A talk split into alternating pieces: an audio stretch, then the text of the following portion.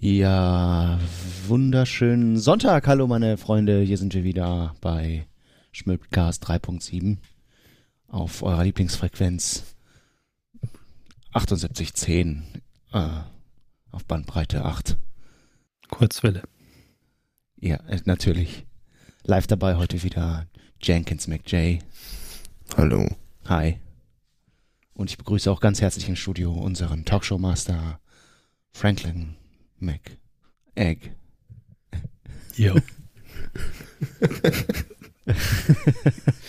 Hi Jungs, schön euch zu hören und zu sehen. Wir können uns ja über Kamera sehen. Ja, ebenso. Ja, hi. Wie läuft's so?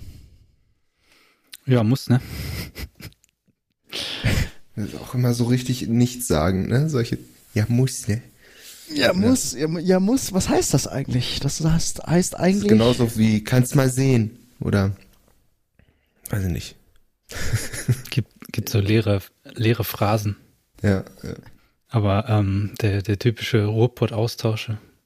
Und? Wie ist? muss. ja muss. Und bei dir? Ja, Ja, muss auch, ne? ja genau. äh, das ist weder gut noch schlecht. Das ist einfach so. Ja, ja, Wetter, ne? Auch, ja, ja. Wetter ist Äh, Kinder, hm, Frau, ne? Frau. Hör mal, hör mal auf, du. Geh weg. Geh her. Geh mir weg. Ja, schön. Ja, wer es noch nicht bemerkt hat, äh, hier ist wieder der Schmödcast in euren Ohren, direkt und live aus dem Internet. Ähm, wir heißen euch natürlich auch herzlich willkommen an den Hörgeräten. Wir haben uns wieder zusammengefunden und ähm, wie eigentlich fast schon standardmäßig ohne Themen heute in diese Sendung. Yay. Aber das hat auch vorher schon mal ganz gut funktioniert. Äh, ich hatte letztes Mal irgendwie, ich weiß nicht, ob es jemand bemerkt hat, die neunte Folge irgendwie vorgeschoben, äh, weil die, weil es ja da viel um diesen Terroranschlag ging, der hier in Wien passiert ist. Ähm, das dachte ich irgendwie, also ich hatte das Gefühl, dass das ist eben so aktuell, das würde ich gerne vorher rausbringen. Die achte habe ich jetzt aber auch rausgebracht. Ähm, und ist jetzt ein bisschen komisch. In dem Feed ist das irgendwie dann so ein bisschen untergegangen. Also wenn ihr die noch nicht gehört habt, dann äh, sucht mal nach der achten Folge, denn ich finde, die ist ziemlich gut geworden. Was sagt ihr beiden dazu? Auf jeden Fall. Ich hatte gestern das Vergnügen, äh, die erste, ja, das erste Drittel zu hören. Ich bin auch noch nicht fertig, aber es geht halt phänomenal gleich los. Ich will hier nichts vorwegnehmen, aber sehr, sehr schön. Äh, ja, ähm, ich muss ehrlich gestehen, äh, ich höre mir das selten an, weil ich habe das ja schon mal erwähnt, ne? Ich kann meine eigene Stimme so, ich kann die schlecht ertragen. Ja. Aber ich glaube, es geht vielen Menschen so, dass wenn sie sich Ja, selbst mir hören, geht's auch so. Ich kann deine Stimme auch schlecht ertragen. ja, danke, ich weiß. Aber ähm, die Folge habe ich mir angehört und lässt sich tatsächlich gut hören. Und äh, das soll man ja eigentlich nicht machen, sich selbst loben, aber wir, unser, unser Cast klingt gut. Guter Schmidt. kann man sich aber anhören, den Schmöd. Stark am Schmöd, die Jungs. Ja, ganz. Technik, Technik. Ja, ich wollte auch nochmal erwähnen, ähm, weil mich schon so viele Leute gefragt haben, wie sie uns denn eigentlich äh, erreichen und uns, uns Feedback geben können. Na, so, mit so viele Leute meine ich äh, niemand. Ähm, Zwei. Zwei Leute. nee, äh, ich hatte nur selber einfach mal überlegt, wie das eigentlich ist. Wenn sich jetzt wirklich mal jemand mit uns in Verbindung setzen will, dann ist es eigentlich, weiß man gar nicht so genau wie. Und es gibt da natürlich irgendwie ein paar Möglichkeiten. Ihr könnt bei uns auf der Website äh, in den Kommentaren was hinterlassen oder natürlich auch eine E-Mail schreiben an info@schmödcast.de. Aber E-Mail ist ja heutzutage schon fast so wie, wie Post versenden. Das macht ja kaum noch jemand. Also habe ich mir mal irgendwie überlegt, was denn eigentlich cool wäre. Und ich finde es eigentlich echt cool, wenn äh, man uns Sprachnachrichten senden könnte. Die könnte man dann nämlich auch direkt hier reinschneiden. Äh, natürlich nur, wenn das jemand möchte. Wenn jetzt jemand sagt, ich möchte nicht, dass diese Nachricht da irgendwie auftaucht, ist das natürlich auch okay. Äh, aber ich finde eigentlich Sprachnachrichten ein schönes Mittel äh, für einen Podcast. Oder? Passt irgendwie gut dazu. Und ja, dann habe ich mir, habe ich mich mal schlau gemacht, wie man das eigentlich machen kann. Und am Ende, glaube ich, ist die einfachste Lösung für uns so WhatsApp. WhatsApp-Sprachnachrichten versendet, glaube ich, heute echt irgendwie jeder. Und äh, Da kann man dann uns jetzt erreichen. Ich habe mir mal so eine Nummer geklickt. Das ist dann äh, aus Deutschland 0156 78 372 306. Die werde ich natürlich auch in den Shownotes nochmal verlinken. Äh, und dran denken, wenn man jetzt zum Beispiel aus Österreich oder so die sucht, dann ist davor natürlich noch ein Plus 49. Also plus 49, 156 und so weiter. Und dann könnt ihr uns da Sprachnachrichten schicken bei WhatsApp. Und wenn ihr wollt, dass sie auch in der Sendung landen, dann schreibt das einfach am besten nochmal dazu, dass das für euch auch okay ist, dass sie veröffentlicht werden. Äh, und ich erwarte ja eigentlich, dass uns niemand darauf schreiben wird, weil ich ja das Gefühl habe, es hört uns niemand. Ja, das ist, aber wir würden das gerne einfach rausfinden, nicht wahr? Also wir sind ganz, äh, ganz neugierig, ob das überhaupt ankommt, was wir hier fabrizieren. Und äh, ja, ob wir, ich will gar nicht so weit gehen und das schon als Fans bezeichnen, aber nennen wir sie erstmal vorsichtig Hörer, Sympathisanten, die vielleicht Langeweile hatten und äh, durchgesäppt haben durch die Podcast-App über unser, vielleicht auch nur über das Logo gestolpert sind und dann neugierig waren. Oh, Regenbogenfarben. Was kann das sein? Genau, wie auch immer ihr äh, zu uns gestoßen seid. Ich glaube, die meisten sind es ja doch wahrscheinlich noch über persönliche Empfehlungen dann. Ähm, hinterlasst uns doch mal einfach irgendein Lebenszeichen. Und wenn es nur irgendwie ein, ein kurzes Yo ist oder ich höre euch oder so, wenn ihr, wenn ihr Spaß daran habt, schickt uns da einfach mal eine Nachricht auf WhatsApp. Wie gesagt, ich äh, tue die Nummer nachher natürlich noch in, den, in die Shownotes und sonst äh, werde ich es am Ende bestimmt auch noch mal einmal sagen. Ähm, ja, so viel dazu. Bin mal gespannt. Geil. Was glaubt das ihr? Das fände ich auf jeden Fall, nee, das fände ich super geil. Also, das wäre super lustig, die auch einzubauen. Also von mhm. der Idee höre ich ja jetzt auch das erste Mal, dass das, das ist eine coole Sache. Ja, also wenn ihr wollt, ne, gerne schickt euch uns eine Sprachnachricht und wir äh, pappen die dann hier mit in die Sendung rein. Machen wir dann so eine kleine Feedbackrunde. Wie gesagt, ich freue mich, wenn irgendjemand überhaupt sich irgendwie meldet, weil so ein bisschen ist ja die Erwartung, dass eigentlich niemand uns so richtig passiert. hört. Genau. Und ihr würdet uns, glaube ich, schon riesen, äh, eine riesen Freude machen, wenn ihr euch einfach mal so meldet. Auf jeden Fall. Jo. Her damit. Cool. So, wie geht's weiter?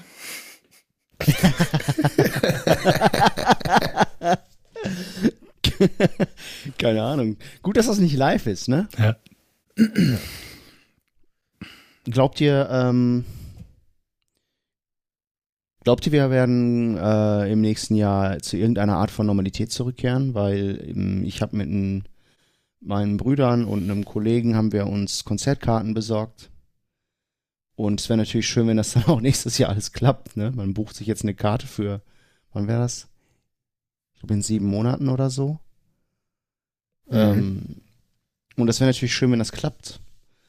Glaubt ihr, dass wir da raus sind dann, mehr oder weniger, und wieder Normalität haben? Wie schätzt ihr das ein? Voll schwer. Ich glaube schon, also wir hatten ja schon vieles wieder in, in bestimmter Form wieder möglich äh, vor dem zweiten Soft-Lockdown. ähm, Stimmt. Also man, ich habe jetzt irgendwie gelesen und auch von verschiedenen Leuten gehört, dass sie das gelesen haben, äh, dass äh, bis Juni, Juli es mindestens dauert, dass alle Leute fast geimpft sind, so, ne? Und dass das halt wirklich ein langer Prozess ist, wenn jetzt diese Impfung endlich in, in Umlauf ist. Ich finde Juni, nicht. Juli klingt für mich sogar schon ziemlich sportlich, also. Ja. Sehr früh ich auch. Schon, also, ne? Ich habe keine Ahnung. Also ob's, aber ich kann mir vorstellen, dass es vielleicht bis dahin, wenn die Zahlen stimmen, wenn es wieder wärmer wird, werden die Zahlen ja auf jeden Fall wieder sinken. Und ähm, keine Ahnung, ob es äh, wieder genauso umgesetzt wird wie diesen Sommer, dass du mit Abstandsregeln teilweise Konzerte hast und Veranstaltungen oder, oder gar nicht. Aber ich kann mir schon vorstellen, dass es in irgendeiner Form stattfinden wird, ja.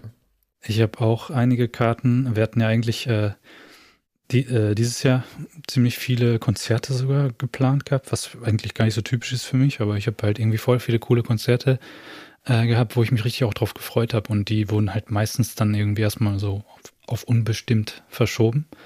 Aber manche davon sind halt schon wieder angesetzt. Mhm. Zum Beispiel eins ist, glaube ich, sollte im Februar sein, wo ich halt echt auch nicht weiß, wie das, also es ist ja, das kann ja auch nicht draußen stattfinden. Ähm, weiß ich halt auch nicht, ob das dann stattfinden wird. Ähm, Und das andere wäre dann im Juli und das ist dann wahrscheinlich schon eher draußen. Da könnte ich mir dann schon eher vorstellen, dass das klappt. Aber ich finde es gerade im Moment total schwer zu sagen. Es ist irgendwie so total unklar. Was, was sind das für, was sind das für Künstler? Äh, Im Februar, das wäre Max Herre hier in Wien. Mhm. Ähm, Cool. Da, ich, da freue ich mich halt auch schon richtig drauf, weil äh, die, die Musik halt, ich meine, ich, wir haben, glaube ich, letztes Mal schon so ein bisschen drüber gesprochen. Ja, ja. Äh, ist halt einfach so ein bisschen aus meiner, aus meiner Teenie-Zeit noch und äh, ist einfach geile Musik, finde ich. Und auch jetzt die Sachen, die er jetzt macht, auch wenn die ganz anders sind, habe ich da mittlerweile so einen Zugang irgendwie zu gefunden und höre mir das auch echt gerne an mittlerweile. Ähm, das andere war Fat Freddy's Drop.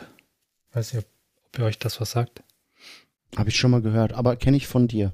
Genau, ja. So eine Band aus Neuseeland. Das ist eigentlich wie so eine, ich weiß gar nicht, wie man das nennen soll. Die haben so, sind glaube ich so zwischen fünf und zehn Leuten. Also die, die, die haben halt immer mal mehr oder mal weniger Leute dabei. Und da ist halt einer dabei, der quasi elektronisch irgendwie äh, so ein, so ein Beat und sowas macht und dann aber richtig viele Live-Musiker, Trompeten, Posaunen, irgendwie Gitarren, äh, alles halt, ne? Und die machen so, ich weiß gar nicht, wie man das nennen soll. Ich, ich kann das gar nicht, ich kann das gar nicht benennen. Die machen halt einfach ähm, so Art Reggae-stylige Musik, aber eigentlich auch nicht so wirklich. Und viel elektronisch halt auch noch dazu.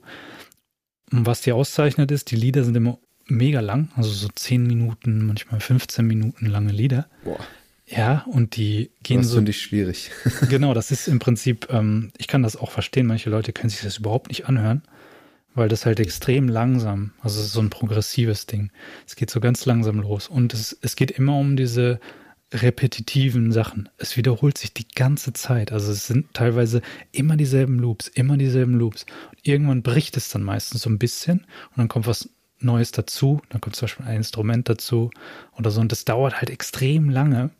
Aber wenn du dich halt drauf einlässt, dann ist das wie so ein, so ein bisschen fast schon psychedelisch. Also das, das nimmt dich irgendwie mit in diesen, in diesen Rhythmus und lässt dich halt nicht mehr so richtig los. Auf den Mhm. Konzerten, auf den Live-Konzerten. Da merkst du das halt, wie die Leute so richtig wie in Trance einfach dann schon so mit äh, wippen, einfach weil, weil du nicht anders kannst. So, wenn dich das mitnimmt, dann, dann bist du gefangen. Und ich finde die halt einfach mega geil.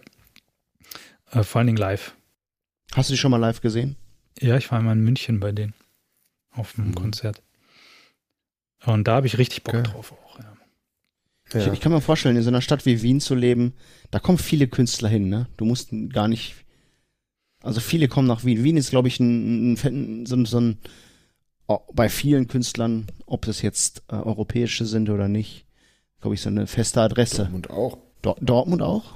Klar. Nicht eher Köln? Ja, schon, aber also es kommen, die, die kommen fast alle auch irgendwann mal nach Dortmund, also die Großen. In der Westfalenhalle wird dann denn nicht schon alles gespielt. Ja, stimmt. Pink Floyd. Mhm, wobei, ich finde halt in, in Wien, finde ich so geil, es gibt halt so ein paar auch so alternative Locations, äh, wo man halt auch ähm, einfach eine geilere, geilere Atmosphäre hat als in so einer Halle, ne? Natürlich, du kannst jetzt Dortmund nicht mit Wien vergleichen, das wollte ich natürlich nicht machen, um Gottes Willen. Wir waren aber in äh, Dortmund ja auch schon bei Sammy Deluxe auf dem, äh, in dieser, wie heißt das Ding nochmal? Das kommt schon. Mm, äh, Warsteiner Musikhall. Musikhalle. Genau. Mhm. Die ist ja auch so ein bisschen auf Alternativ, wobei die ja auch schon. Dürfen, dürfen wir das sagen? Oh, wir hier einfach Warsteiner Musik. Warsteiner, Piep, Warsteiner. Warsteiner. Schmeckt eh nicht, also. Geht klar. Jetzt dürfen wir es sagen. Jetzt keine Werbung mehr. Jetzt Shit, Shit Talking. Ja, Alles gut. aber die Warsteiner Music Hall, die ist halt so doch relativ modern. Ne? Also es ist halt so diese alte Industriehalle, aber so richtig krass modernisiert. Es gibt hier in Wien die, das heißt Arena. Das hat nichts mit Arena zu tun. Das ist so eine alte Fleischfabrik, ähm, wo halt dann da drin so, es ist so ein autonomes Zentrum eigentlich, seit über 30 Jahren oder 40 Jahren, glaube ich, mittlerweile. Komplett selbst ähm, organisiert so. Und da gibt's halt, das ist halt so richtig runtergerockt so und das ist aber geil. Also es ist einfach auch gut organisiert. Aus, kenn ich aus Köln. Das wurde leider geschlossen. Gab's da auch, da war ich auch ein paar Mal. Solche Läden finde ich, die haben was. Mhm. auch äh, so eine, so eine alte Fleischerei oder was soll man, Schlacht, was war ein Schlachtbetrieb? Oder Fleischfabrik Met- oder so, ja, irgendwie so eine, keine Ahnung. Voll cool, da dann Konzerte zu spielen. Das ist wie in Köln mit der alten Essigfabrik, ne? Ja. Wo die, wo die jetzt auch zu einem es ist eine Konzertlocation geworden, wo dann solche Veranstaltungen stattfinden können. Ist nicht zu groß, aber auch nicht zu klein. Ähm, das ist, äh, das ist cool. Hm. Ich mag das. Ich meine, das ist eben der Ja. Unterschied so, was ich jetzt ähm, meine bei der Arena hier in, in Wien. Das ist halt so richtig quasi, ich glaube, das wurde irgendwann besetzt und dann haben sie halt da dieses, dieses Venue draus gemacht. Das heißt, es ist komplett immer selbst ähm, organisiert gewesen und es wurde auch immer geduldet von der Stadt irgendwie. Also die haben die, glaube ich, auch nie irgendwie versucht zu räumen oder sowas. Und das ist halt so ein ganz selbstgebautes Ding irgendwie, ne? Bei der Warsteiner Music Hall zum Beispiel ist halt so, da kommt dann ein Investor, der haut Ja. dann einen Haufen Geld auf den Tisch, mod- modernisiert das Ding von oben bis unten. Irgendwie alles komplett klinisch. Da ist halt nichts mit, also die, was ich geil finde bei der Arena, ne? Das Bier kostet halt, keine Ahnung, ich sage jetzt einfach mal eine Zahl, irgendwie 2,50 Euro oder so. Also halt so ein total humaner Preis, ne? Also wirklich ganz normale Preise. Und ähm, das finde ich halt geil. Boah, Leute, wie ich das vermisse, ey. Konzerte. Wir haben nicht mal mehr was zu trinken bekommen, un unmittelbar nach dem Konzert, wisst ihr noch? Echt? Das weiß ich gar nicht mehr. Wisst ihr das nicht mehr? Nee. Ja. Mhm. Die, die, die waren zu, oder was? Die Bars? Wir waren dann, wir waren halt viel zu fertig während des Konzerts, um irgendwo hinzugehen.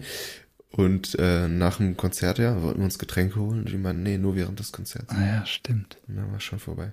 Ja, genau Ja. so halt, ne? Das ist halt dann. Das war halt auch, dieser Charme war halt nur die Fassade, ne? Genau. Dieser Charme von diesem, was, was war das, so eine Lagerhalle von den, von der, ja, von der Zeche? ja, irgendeine Fabrikhalle von diesem, von diesem Hochofen-Ding da, Ja. Ahnung. Ja. Wenn man ehrlich ist, äh, wie, wie letztendlich das Konzert wird, äh, das ist ja nicht wirklich, ich mir geht gerade nämlich dieser Gedanke durch den Kopf. Äh, so richtig wichtig ist die Location eigentlich nicht. Ein guter Künstler macht auch die lausigste Location zu einem coolen Erlebnis. Natürlich. Hauptsache die Akustik ist gut da drin. Das ist, glaube ich, das Wichtigste. Und die Bierpreise Ja. müssen natürlich auch in Ordnung sein.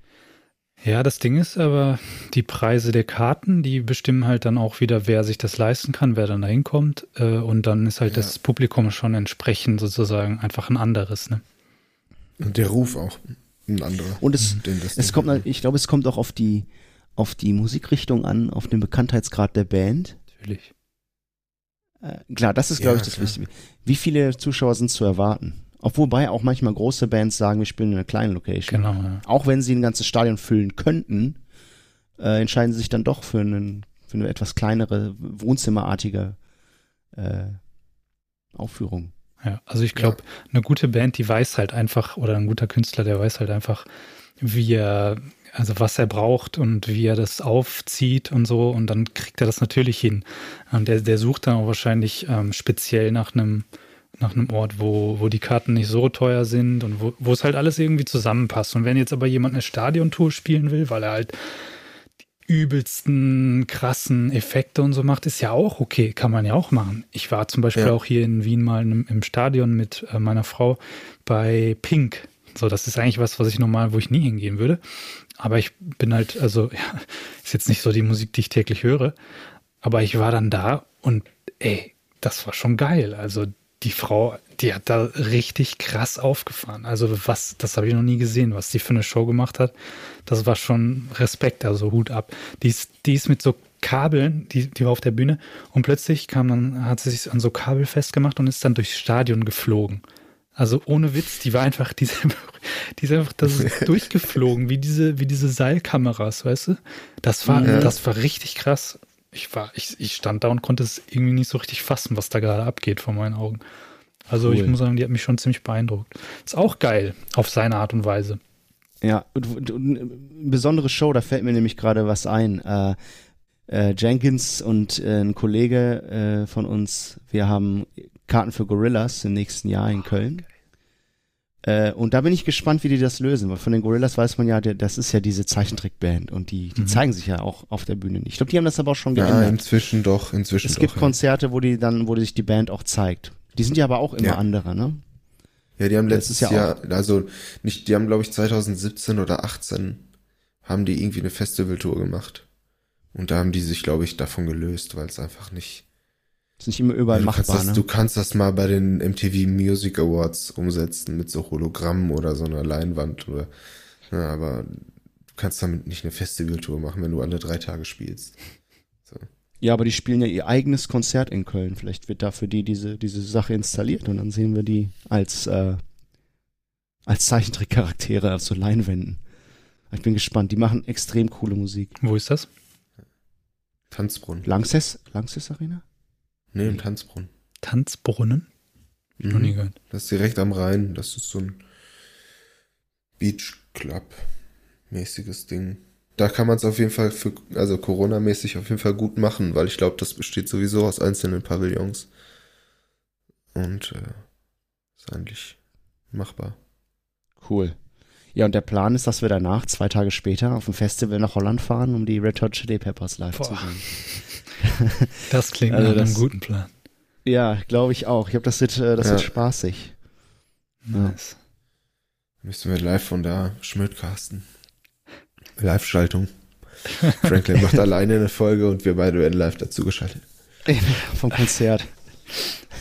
Hört man nur irgendwie so ein Rauschen und so ein Schreien.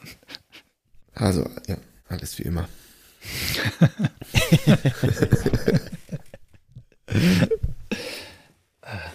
Ja, ich habe, ähm, ich hätte eben dieses Konzert von Fat Freddy's Drop, wiederum ist aber gar nicht in Wien. Ähm, ist mir gerade eingefallen, weil wir jetzt so gesprochen haben, als wäre das in Wien, sondern das ist in Barcelona. Da wären wir nämlich eigentlich hin im März. Und zwar haben dann dort ähm, eigentlich zwei, oder ich glaube innerhalb von drei Tagen äh, Fat Freddy's Drop und The Cat Empire gespielt. The Cat Empire, da warst du, glaube ich, schon mal, Randy, ne, auf Konzert in Amsterdam. Ja. Warst du auch schon mal, Jenkins? Nein. Ja, aber die, die Konzerte, ne, die sind auch so Ja. geil einfach. Die machen so gute Konzerte. Also wer das nicht kennt, ähm, man muss noch nicht mal die Musik jetzt besonders kennen oder mögen. Das ist einfach, wenn du da auf dem Konzert bist, ist einfach geil. ist einfach gute Musik und die Mhm, wissen, wie sie gute Laune. Konzerte spielen. Ja, ich kann mich erinnern, als ich da war, äh, war die Halle sehr voll.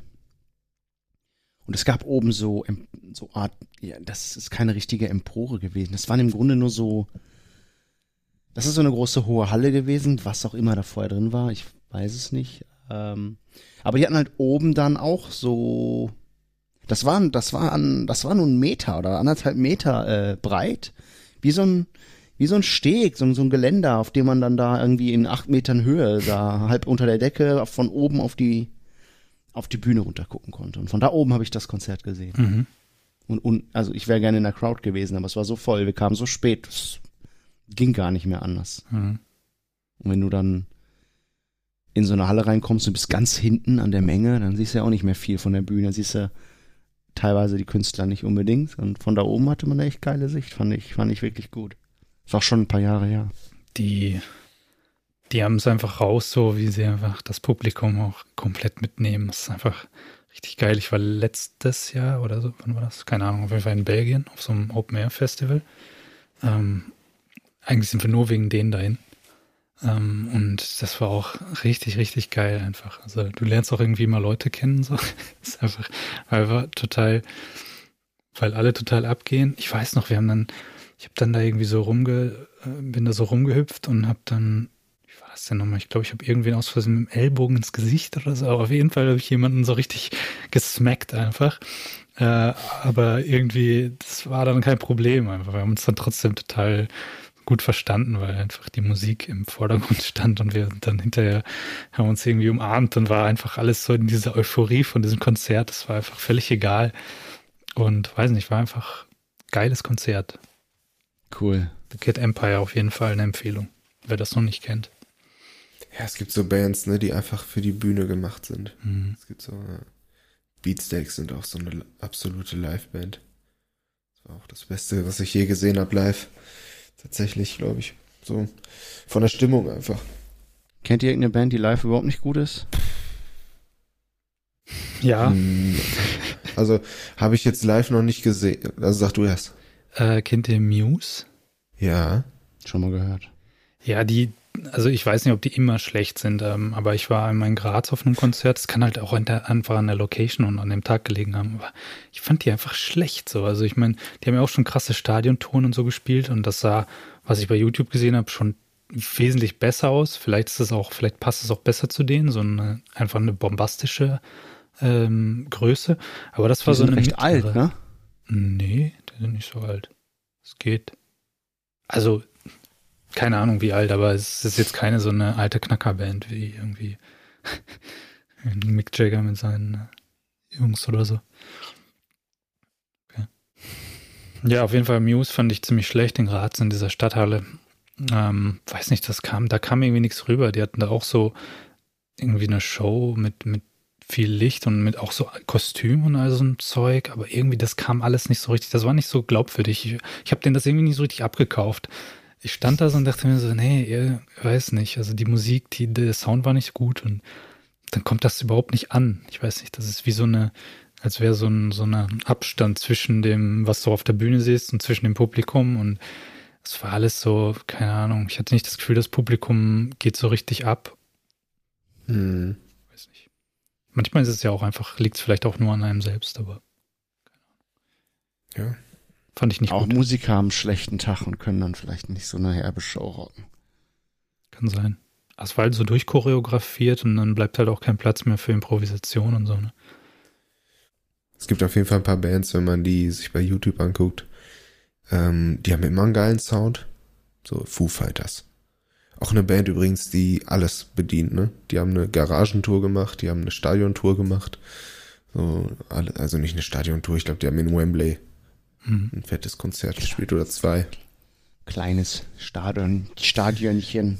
Ich weiß nicht, ob sie eine Stadiontour gemacht haben, aber ja, auf jeden Fall. Ähm, und dann gibt's Bands, die, weiß ich nicht, System of a Down zum Beispiel. Ich liebe System of a Down. Aber wenn ich nach Konzerten gucke, dann gibt's so ganz viele, die, das ist halt nur YouTube, ne? Mhm. Schwer zu, schwer einzuschätzen, wie es da live geklungen hat, aber bei YouTube hört sich's einfach nicht gut an. Mhm. So. Und das ist ja dann irgendeine Aufnahme aus dem Fernsehen. So, also gute Qualität eigentlich. System of a Down würde ich eher auch gerne nochmal live sehen. Aber es gibt auch manchmal so Überraschungen.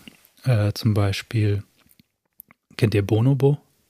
Ja. Das ist ja so elektronische Musik eigentlich. Und man hat so das Gefühl, der, das ist ja alles irgendwie nur, nur elektronisch in Anführungsstrichen. Wie soll das dann live sein, ne? Ist ja dann irgendwie, steht der dann da mit seinem DJ-Pult und dreht dann einfach nur an Köpfen oder wie? Oder klickt ihr einfach bei iTunes auf sein Lied und das war's. Einfach Play. Genau. dann war ich da auch in der Arena übrigens, Open Air, also hier in Wien. Und der hat mich dann halt total überrascht, weil der hatte halt die Gitarre dabei, der hatte Sängerinnen dabei, der hatte, ich glaube, noch verschiedene, ich weiß gar nicht mehr, was da noch so aufgefahren hat, aber der hat im Prinzip wie so eine kleine Band und er selber hat halt einige verschiedene Sachen gespielt und halt elektronisch das gemacht. Und das hatte dann, hat dann irgendwie ziemlich geil miteinander harmoniert. Und äh, der hat mich halt echt ziemlich überrascht dann zum Beispiel, wo ich irgendwie nichts erwartet habe so richtig. Und Ja. Dann gezeigt, dass Das- er halt live auch echt noch was, was mehr bieten kann. Das hatte ich mit DubFX, wobei der eigentlich kennt man den nur live. Kennt ihr den Ich DubFX? kenne ihn nur von YouTube, ja. Ja, eigentlich kennt man den nur live, ne? Da war ich nicht wirklich Mhm. überrascht. Aber ja doch, ich war überrascht darüber, wie gut es dann nochmal ist, wenn man live ihm ein paar Meter gegenübersteht. Ich war halt wirklich sehr weit vorne. ja. Das Problem war, es war irgendwie 36 Grad oder so. Ich war in der Live Music Hall in Köln und alles, was ich an mir hatte, war einfach komplett durchgeweicht. So. Das war echt super eklig. Ich war komplett durchgeschwitzt. Ja, wie auch immer, aber es war ein geiles Konzert. Ja, und dann äh, ein Gegenbeispiel, José González, habe ich glaube ich auch schon mal erwähnt. Ja, Wo du so ein bisschen auch enttäuscht warst, ne? Ja, das, das mag dann auch daran liegen, dass, die Erwart dass ich zu hohe Erwartung hatte oder so, aber das war so auch in der Arena in Wien, in Open Air, also das Setting eigentlich schon ganz geil. Und die, ich liebe seine Musik. Ich liebe einfach, wenn ich mich einfach hinsetze und ihm einfach nur beim Gitarrespielen zuhöre und er hat so eine Stimme, die irgendwie zu dir durchdringt. Ich weiß nicht, ich, ich, ich finde ihn wirklich gut. Der macht wirklich gute Musik. Und deswegen hatte ich vielleicht einfach auch extrem hohe Erwartungen. Aber als ich den dann da live gesehen habe, war das im Prinzip ähnlich, wie wenn ich mir die Platte aufgelegt habe. Also es gab irgendwie keine Interaktion mit dem Publikum. Er hatte jetzt nichts Zusätzliches oder so. Er hat gut gespielt, aber es klang eigentlich genauso wie auf der Platte und dann, weiß ich nicht, irgendwie ist das nicht Ja, so richtig. Kannst du auch die Platte hören auf ja, guten Kopfhörern. genau. ja. Und das hat mich dann irgendwie so ein bisschen enttäuscht, weiß ich nicht. Aber vielleicht war es auch wieder der Tag oder so, keine Ahnung. Das unterscheidet ja auch das Konzert von es sich selbst äh, anhören Genau. zu Hause. Ne? Ja. Das ist ja genau das, was man auch erwartet, dass die Lieder ein bisschen anders klingen, dass sie vielleicht die Lieder auch einfach ein bisschen anders singen, weil Ist er denn ähm, komplett alleine? Entschuldige. er ist nur ist nur er, ne? Ja, ist nur er. Ein Stuhl und er sitzt auf dem Stuhl, spielt Gitarre und singt. Das war's. Ja, gut, ich habe letztens mal, ich weiß nicht, ich habe mich eine halbe Stunde damit beschäftigt oder so, mal das Intro von seinem Lied zu lernen. Aha. Das ist schon extrem schwierig, was er da macht und er singt noch dazu. Also, Klar. es, also ich habe es nicht geschissen gekriegt. Muss ich sagen, ich, ich habe es auch Lankins vorgespielt, unserem kleinen, äh, Gitarrengott. Unserem Brankens. genau, so einen kleinen Gitarrenbruder Brankins. ähm, und der meinte, der meinte, der Anschlag und der Rhythmus ist extrem kompliziert und schon, schon äh, top notch, was der da zockt. Ich will dem auch gar nicht absprechen, dass er das, dass er irgendwie schlecht gespielt hat. Das, der, wie gesagt, es klang ja. Ja. es klang ja auch wirklich gut, was er gespielt hat. Es klang perfekt. Es war so wie auf einer Ja. Platte halt. Und das ist halt dann, natürlich ist das gut, aber irgendwie, wenn Ja. du dann da stehst und ihm einfach nur, weiß ich nicht, dann, er hat halt auch gar nicht geredet. Er hat halt auch gar nicht mit dem Publikum geredet. Ich glaube, er hat nur einmal am Anfang gesagt, Hallo Wien, so ungefähr, schön, dass ich da bin, schön, dass ihr da seid. Und dann hat er sein Konzert einfach runtergespielt und das war's so, weißt du? Und es gab keine, es gab keine Verbindung so richtig. Es war so, du hattest das Gefühl, er sitzt da und er spielt halt für sich alleine. Was auch Ja, geil sein kann, aber weiß ich nicht. Ich fand's nicht, hat mich nicht so gerissen in dem, an dem Tag zumindest nicht. Ist halt kein Erlebnis dann, ne? Du willst ja was erleben auf dem Genau, Konzert. Deswegen können auch so, jetzt wegen der ganzen Corona-Krise und so, die machen das natürlich alle online, aber das ist ja, das ist ja nix. Das ist ja was, was Nee. Menschen so, ähm, nicht allen Menschen gefällt, das auf Konzerte zu gehen, aber ich persönlich kann nur von mir sprechen und ich weiß, dass ihr da auch genauso seid. Ich finde das geil. Mhm. So Hm. Musik live zu hören, fand ich schon immer geil. Ich weiß gar nicht, wann ich das erste Mal auf einem Konzert war. Das kann ich gar nicht so richtig mehr. Ja, ich war hier in, in. Wellinghofen auf irgendwelchen kleinen Rockkonzerten. Das waren meine Ah ersten ja. so, irgendwelche. Punkrock-Bands, aber so mein erstes richtiges Konzert. Boah, Ich glaube, ich war in Düsseldorf bei den Strokes. Mit 17. erstes richtiges 15. Konzert. War das sogar das Beatsteaks-Konzert? Hm. Naja, aber es ist schon, es ist schon was sehr, sehr, sehr ähm, typisch Menschliches irgendwie, Ja. dieses soziale, so- diese soziale Zusammenkunft eines Konzerts. Ja, fast schon wie so eine kleine Zeremonie. Wie eine Messe, die da abgehalten wird. Weil dich halt auch ähm, an dem Abend oder an dem Tag halt mit den ganzen Leuten um dich herum genau diese eine Sache verbindet. Und du kennst sie ja nicht, aber du weißt einfach, das, das habt ihr gemeinsam. Und das ist halt schon so eine Ja. Energie, die dadurch entsteht, ne? Ja. Ja, gerade wenn man es nach ganz vorne schafft. So wie ich bei fast allen Konzerten. Und dann, dann sind da echt vorne die ganzen Vollcracks. Die Ja. Vollfreaks, ja, Mann. Das ist richtig lustig. Ja, also was ich, ähm, wo ich das auch so richtig krass bemerkt habe, war auf dem Konzert bei Fat Freddy's Drop in München. Da war ich halt alleine. Und wenn du halt dann quasi gar niemanden kennst, so, trotzdem reicht es, dass die Musik irgendwie dich verbindet, so, ne? Und dann, dann siehst du halt auch einfach Leute um dich herum, die halt genauso einfach, ja, da, da sind, um das zu hören. Und dann, dann äh, hast du schon irgendwie eine Verbindung automatisch zu den Menschen. Ähm, was wollte ich hier gerade noch sagen? Vergessen. Filme. Wir wollten über Filme. Oh, Filme, ja, Leute, ey, ich habe gestern einen sehr geilen Film gesehen. Mal, mal wieder. Welchen? Weiß nicht, ob ihr ihn kennt. The Big Lebowski. Nie von gehört. Was ist das? Äh, ich wusste es gar nicht. Ähm, das habe ich, ich glaube, ich wusste es schon, hat das aber wieder verdrängt, aber morgen, gestern ist äh, Welcher morgen, Avengers ist das?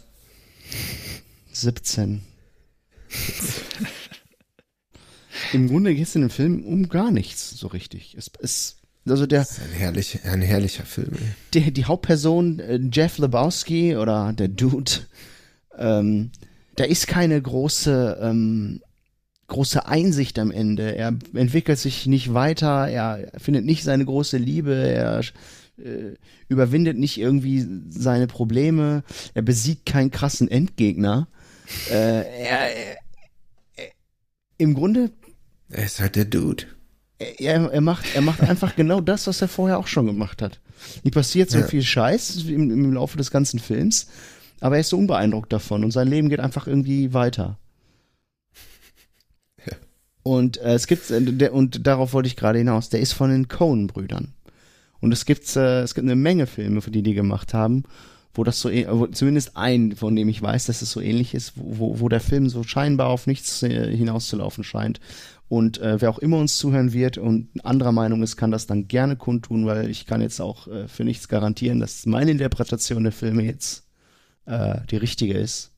Ich habe auch äh, äh, über YouTube-Videos und, und, und Foren mir dann die Bedeutung versucht, der Filme irgendwie zu erschließen, weil manchmal hat man das, oder? Man guckt einen Film, habt ihr nicht so ganz gerafft.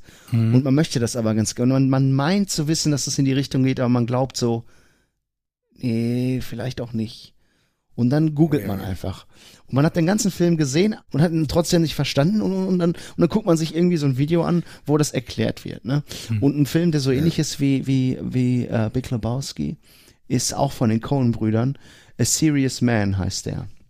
Den kenne ich, glaube ich, gar nicht. Serious. Der ist wirklich gut, den kann ich sehr, sehr empfehlen. Der ist auch lustig, aber auch irgendwie traurig. Beides. Und ich weiß noch nicht, ob es einen, einen umfassenden Begriff für solche Filme gibt. Dark Comedy vielleicht? Tragikomödie auf Deutsch. Ja. Jedenfalls, ähm, ja, läuft auf nichts hinaus, der Film. Du hast ihn gesehen und dann, weiß ich nicht, so, geht's weiter. Oder auch nicht. Ja. Der Film ist vorbei und beim, beim, beim Dude ist das so geil, weil er dann am Ende dann einfach, ähm, ja, er spielt dann einfach weiter Bowling, so, ne? Das ist die einzige rote Linie im ganzen Film. Die sind halt immer wieder Bowling spielen. Und dann zocken sie Spoiler. halt einfach weiter. Wieso ist das ein Spoiler? Ja, jetzt hast du ja das Ende für. nee, es ist Was, ja, er spielt weiter wohl. Ja, Fuck. äh, das ist ähm, für mich immer so, wenn ich mich zurückerinnere an, an früher TM, als ich noch jünger war, hätte ich solche Filme irgendwie gar nicht gucken können, weil mich jetzt, glaube ich, einfach irgendwann so richtig genervt, dass jetzt nicht diese Story irgendwie, dass da nichts passiert, dass da nichts vorwärts geht, dass es eigentlich keine, keine irgendwie Ende gibt oder so, weißt du?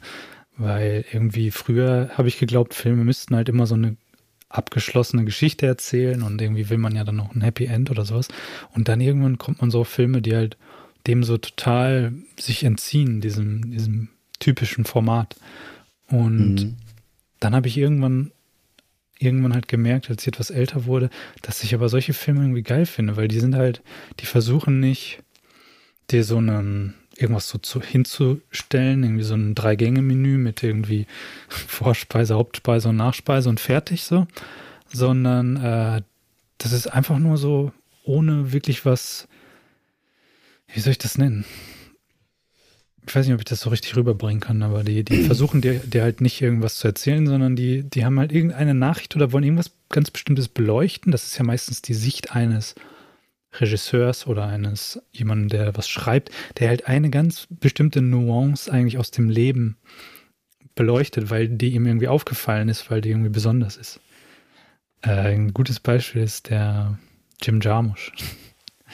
Der macht ja Filme, die auch irgendwie über nichts Ja. sind, so ungefähr. ja.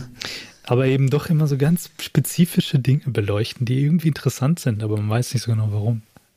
Ich, äh, aber ich glaube, auch wenn die Filme nichts zu sagen scheinen, sagen sie doch ganz viel. Eben so, eben weil sie, Ja.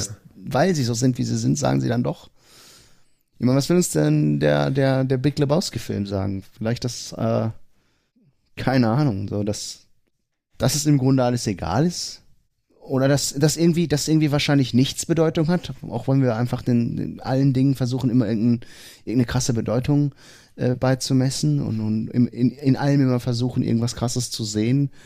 Äh, vielleicht ist manchmal einfach nichts krasses dahinter. So wie bei Rick and Morty. Ganz genau. Ist auch Bei so Rick and Morty. völliger Nihilismus irgendwie. Ja, Ja, Nihilismus, das, das kommt auch in dem, das ist in dem Film ein großes Thema bei Big auf jeden Lebowski. Fall. Ja. Da gibt's ja auch die Nihilisten. Ich habe den Ja. zu lang schon nicht gesehen, deswegen weiß ich gerade, ich kann da gar nicht so richtig mitreden. ja, bei mir ist es genauso. Ich müsste den auch noch mal gucken. Dann könnten wir da gerne noch mal äh, explizit drüber reden. Ist, können wir gerne. Wir können auch gerne so, äh, so, so, so, so Specials machen, wo wir uns alle einen Film angucken. Oder auch meinetwegen jeder einen anderen und dann erklärt immer einer den anderen den Film und dann kann man darüber diskutieren. Oder man guckt den alle zusammen und, und dann äh, machen wir so einen kleinen, wie so ein Oh ja. so ein Film, Film- Film-Special-Podcast, ja, können wir überlegen auf jeden Fall.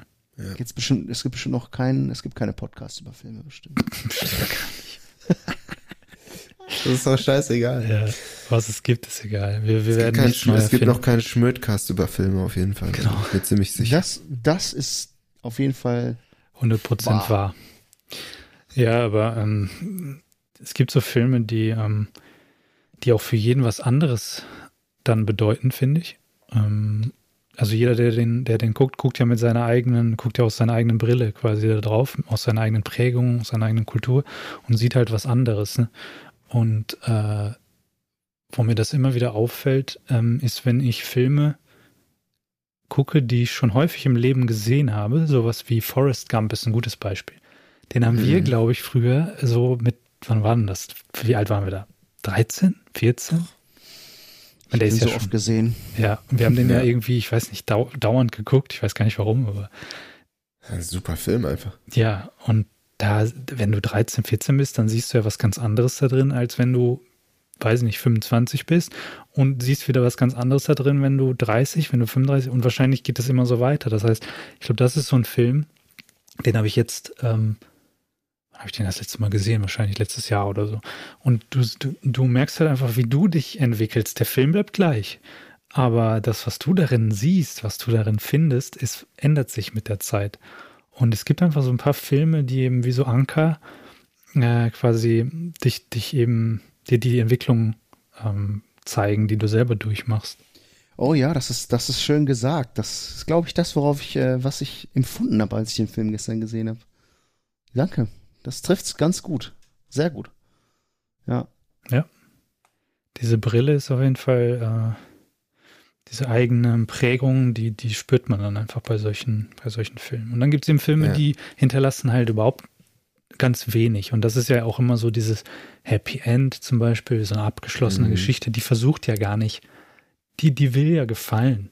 Das ist das Ja. Ding, das, die geht dann kein Risiko ein, sozusagen. Ne? Die, die erzählt halt die Geschichte, der Film erzählt die Geschichte fertig, das Ende ist irgendwie perfekt, alle sind glücklich, du musst gar nicht mehr darüber nachdenken. Sei einfach sicher, es geht allen gut, das Leben ist schön und es wird alles gut. Solche Filme braucht man aber auch manchmal, Klar, um sich gut zu fühlen. Ja, klar. auf jeden Fall. Man kann nicht immer nur sich schwere Kost reinziehen, aber es gibt so, so Filme, die, die nagen auch richtig lange an einem, ne? Hm, So Mind, Mindfuck-Filme. ja. Jeden Fall. Meiner ist äh, Donnie Darko. Den kenne ich nicht. Oh, der ist. Den habe ich, den habe ich einmal gesehen. Der ist auch, der ist auch nicht so, der ist einfach ein bisschen verzwickt, ne? So, ja, der ist sehr speziell, alles- der Film, auf seine Art und Weise, ja. Das ist so ein, ja, weiß ich, ich weiß gar nicht, ob der in, in den Kinos war. Der ist eigentlich ziemlich gut besetzt. Das sind äh, Jake Gyllenhaal, heißt der Gyllenhaal? Gyllenhaal? J, J, Jake Jill, Gyllenhaal, Ian? Jalio, Gyllenhoven, Gyllenhoven und seine Schwester spielen da, tatsächlich Geschwister. Sehr glaubwürdig. Besetzt die beiden Rollen. Ähm, Kevin Spacey, ne, wie heißt der? Von Dirty Dancing. Kevin Bacon. Kevin Spacey. Kevin Spacey ist der Nee, äh, von House of Cards. Von House of Cards. Patrick Der- Swayze. Patrick Swayze, genau. Kevin Swayze. Kevin Spacey. Cedric, Cedric Swayze. Der, Sie wissen schon. ja. Aber der ist halt schon älter, der Film. Ich glaube auch, äh, Seth Rogen kommt kurz vor. Wirklich. Drew Barrymore, ja. Okay. Ist das, das ist das mit diesem Flugzeug, ne? Ja. Ja, okay, dann weiß ich. Snakes on a Plane.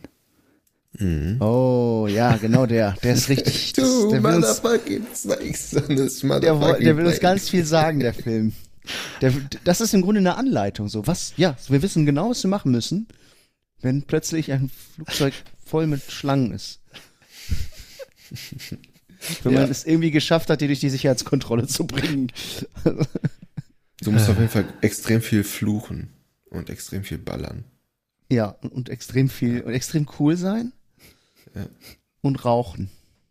Im Flieger noch. Raucht die? Raucht. Du meinst Nicolas Cage? Ist das nicht Snakes Snakes on a Plane ist äh, Samuel L. Jackson. Du weißt was anderes. Con Air, mein ich, glaube ich. Wo er der so? dieses, Ja, wo er ja, dieses genau. Flugzeug entführt mit den, mit den Sträflingen. Ja. Den kenne ich nicht. Oder kennt ihr diesen Film von Sylvester, oder mit Sylvester Stallone, wo er diesen, wo er diesen Trucker spielt und er, er ist halt immer, er ist so der, er ist so der, der einsame Wolf, immer on the road mit seinem Truck, er ist immer unterwegs. Und er ist Hand, er ist, wie nennt man, Armdrücker. Und, an, und das ist, das ist so eine, doch, das ist eine Tradition, eine Tradition unter Truckern. Die machen immer Armdrücken und an den ganzen Raststätten irgendwo mitten im Nichts finden immer so halb illegale, halb legale Turniere statt und er, er macht da mit und es geht darum, wie er dann, wie er dann herbe Arm drückt und seinen Arm Geil. trainiert beim Truckfahren. ich ich finde das cool, weil das ist einfach nur so männlich, so, ja, genau. Herbster Arm und ja, äh, minimalistisches Schauspiel, aber das, das ist gut. Das ist so Stallone Ja. Gosling Style, finde ich gut. Ja, aber Alle. zurück zu, nochmal zu Donnie Darko. Guckt euch den echt mal an und dann können wir drüber reden. das ist Donnie wirklich so ein Darko. Film. Ich Das ist glaub, wirklich so ein Film. mhm. Gibt's den bei den bekannten Quellen, die man so hat? Ich, kö- könnte sein, dass es den bei Netflix gibt. Ich guck mal nach. Nee, gibt's nicht. Ähm, ja, eine andere Sache noch, ähm, wo wir bei Filmen sind. Äh, ich lese im Moment ein Buch ähm, von. ja, ich lese, ich lese ein Buch. Wer spielt da mit? Kennst du nicht? äh, das ist eine im Moment noch Trilogie, aber da kommt bald ein neuer Band, also es ist keine wirkliche Trilogie. Äh, auf jeden Fall die Terra Ignota Serie heißt die. Ach, Ähm, hast du erzählt. Habe ich glaube ich erzählt, aber ich glaube nicht im Podcast. Das ist so ein, äh, eine amerikanische Autorin, Ada Palmer heißt die. Die ist selber, ähm, ich weiß gar nicht, was die, die, die, die hat auf jeden Fall einen Doktor gemacht in Harvard oder so und ich glaube, die unterrichtet ähm, Geschichte. Ist aber viel auch mit so Philosophie irgendwie äh, vertraut, sage ich mal, und vielen philosophischen Maximen aus der Vergangenheit und so. Und auf jeden Fall, die, das Buch geht, oder diese Bücher gehen halt um eine, um eine Art Zukunftswelt, die äh, weiterhin ganz, also quasi auf der Erde stattfindet und die, na, wie soll man das am besten erklären? Die Idee ist, äh, es gibt keine Nationen mehr. Es Wo gibt man sich die aussucht, war das das? Genau, also es gibt quasi Ja. nicht mehr die geografischen Nationen. Und zwar aus dem Grund, weil es mittlerweile Transportmöglichkeiten gibt, wie man innerhalb von wenigen Stunden an jedem Fleck der Erde quasi sein kann. Das heißt, man kann sehr schnell reisen. Das heißt, diese geografischen Begrenzungen machen halt einfach nicht mehr so nicht mehr so Sinn oder die sind nicht mehr so spürbar, ne? weil, man's, weil man halt einfach so schnell überall sein kann. Und Also man kann in deswegen- Indien leben und in ähm, New York arbeiten, genau, quasi. ja, genau. Was Man für kann quasi pendeln. Pendlungen. Genau. Und deswegen gibt es dann halt irgendwie, diese, oder diese Nationen machen halt irgendwie keinen Sinn mehr und deswegen gibt es dann so Hives, wo man sich im Prinzip einfach äh, anschließen kann. Man kann das wählen. Also man kann sagen, ich möchte gerne zu diesem Hive dazugehören. Und dann äh, fällt man halt einfach, also ja, meistens dann als Familie sozusagen, äh, aber auch mehr so als Wahlfamilie. Man kann sich auch im Prinzip mit anderen zusammentun, wie so Kommunen, die dann halt meistens alle einem Hive angehören. Und auf jeden Fall ähm, geht es darum, dass es seit mehreren hundert Jahren in dieser Welt keinen Krieg mehr gegeben hat. Ähm, es ist im Frieden. Es gab aber irgendwann quasi, das spielt, glaube ich, in 2400 noch was, 2450 oder so, also quasi so in 400 Jahren circa. Mhm. Und irgendwie so unterwegs, so äh, quasi irgendwo 2200 oder irgendwas, gab es nochmal so krasse, krasse Kriege und zwar Kirchenkriege. Also wo quasi irgendwie das äh, über die ganzen Religionen miteinander gekämpft haben. Die ganzen Weltreligionen. Äh, das war sozusagen der letzte große Krieg in dieser, in dieser Zeit. Und seitdem gibt es im Prinzip hunderte Jahre schon Frieden. Und die Menschheit in, in diesen, zu diesem Zeitpunkt ist quasi der Meinung, ähm, sie haben es geschafft, sie haben sozusagen diesen alten, diese alte Menschheit hinter sich gelassen. Es gibt einfach keinen Krieg mehr. Es ist, wir sind, die Menschheit ist jetzt friedlich. Heißt also, dass dieser Punkt erreicht ist. Mhm. Und dann geht es aber quasi während dieser ganzen Geschichte so ein bisschen darum, dass, ähm, dass dann halt ja irgendwie die Frage aufkommt, ist das wirklich realistisch? Also kann die Menschheit das jemals hinter sich lassen? Das ist so ein bisschen die tiefere, glaube ich, philosophische Frage, die dahinter steht. Kann die mhm. Menschheit jemals dieses kriegerische, instinktbehaftete Verhalten hinter sich lassen? Und dann kommt während dieser ganzen Geschichte, geht äh, es quasi so langsam los, dass es so die Zeichen immer wieder mehr dahin zeigen, dass es vielleicht doch wieder einen Krieg geben könnte. Und ich bin jetzt gerade im dritten Buch, ich will natürlich auch nicht zu viel verraten, aber es ist auf jeden Fall ein Buch, was alles, all, alles, was man so kennt, in Frage stellt irgendwie. Also auf so gewisse Art und Weise die typischen Erzählweisen auch völlig verlässt. Es ist keine einfach nur so eine daher erzählte Geschichte, sondern der Erzähler selber ist quasi Teil dieser Geschichte und redet auch mit dem Leser und es gibt Wörter, die äh, total ungewohnt sind, weil sie halt in einer Zeit stattfinden, die mit unserer eben nicht mehr so viel zu tun hat. Und es ist einfach ein Buch, was schwer ist, ist so, zu lesen, aber halt wirklich mich so ziemlich reingezogen hat mittlerweile. Ist das so eine Art äh, dystopische Science-Fiction-Nummer? Naja, Dystopie kann man es ja eigentlich nicht nennen. Eigentlich ist es eine Utopie, weil eigentlich ist es das, was wir jetzt im Moment uns eigentlich wünschen, nämlich eine Welt, wo es keinen Krieg mehr gibt, wo Nationen im Prinzip keine, keine Bedeutung mehr haben, wo man frei wählen kann. Es ist auch eine Welt ohne Geschlechter zum Beispiel, das ist auch ein großes Thema in dem Buch. Ähm, also alles das, wo wir so ein bisschen gerade in unserer Zeit eigentlich viel drüber diskutieren und streiten in der Welt, ist da sozusagen schon erreicht.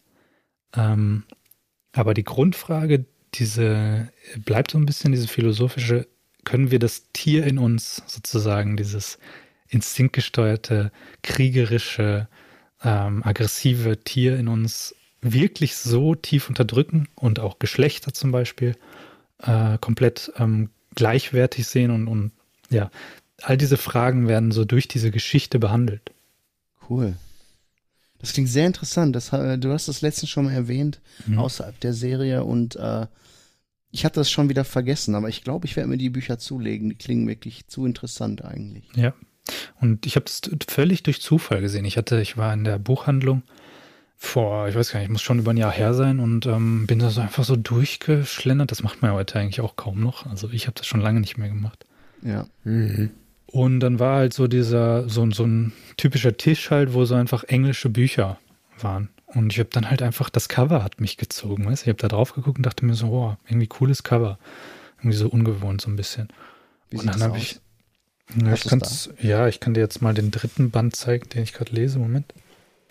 Ich bin ja in der Videothek früher, wenn ich Filme aus, ausgeliehen habe, bin ich auch mal oft nach Cover gegangen. Ja.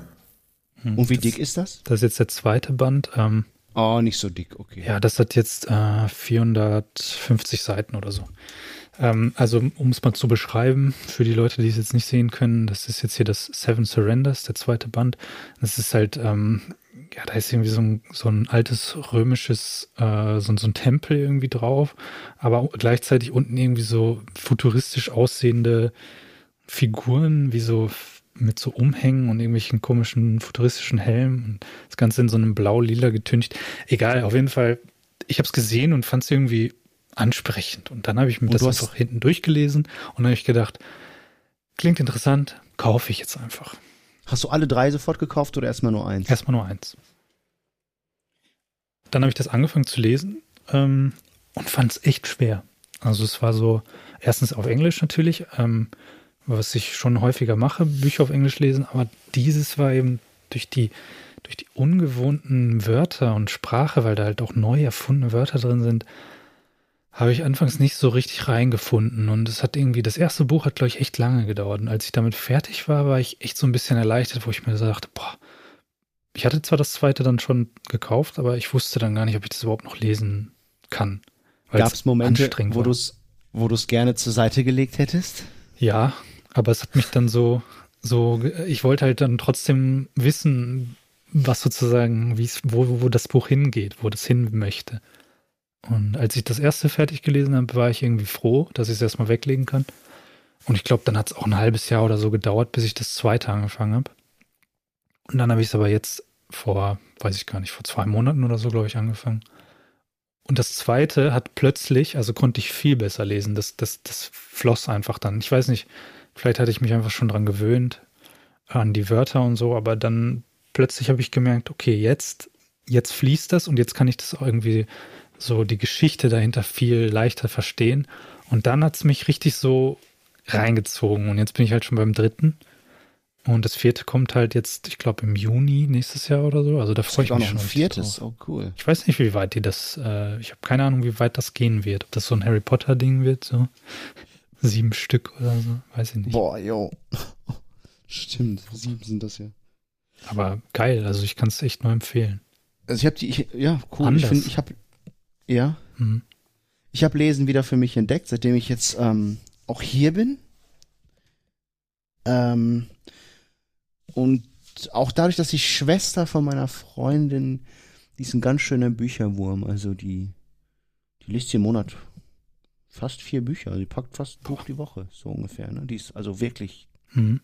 da musst du schon viel deiner Freizeit mit Lesen verbringen. Ich bin ein sehr langsamer Leser und ich mhm. lese auch immer parallel so drei, vier. Und überall steckt so ein Lesezeichen drin, aber so der Fortschritt pro Buch ist immer sehr, sehr, sehr klein. Mhm. Äh, ja. Ich lese, ich lese gerade und das sehr langsam. Ich lese gerade wieder die, die Harry Potter Bücher. Habe ich auch schon gemacht. Letztes Jahr. Mhm, aber ich lese die Bilderbuchreihe. Bilderbuch? Mhm, Habe ich, hab ich euch das nicht mal gezeigt? Mhm, nee. Nicht. Nee, kenne ich nicht. Was? Das ist der Umschlag. Leer. Wie dick ist denn das?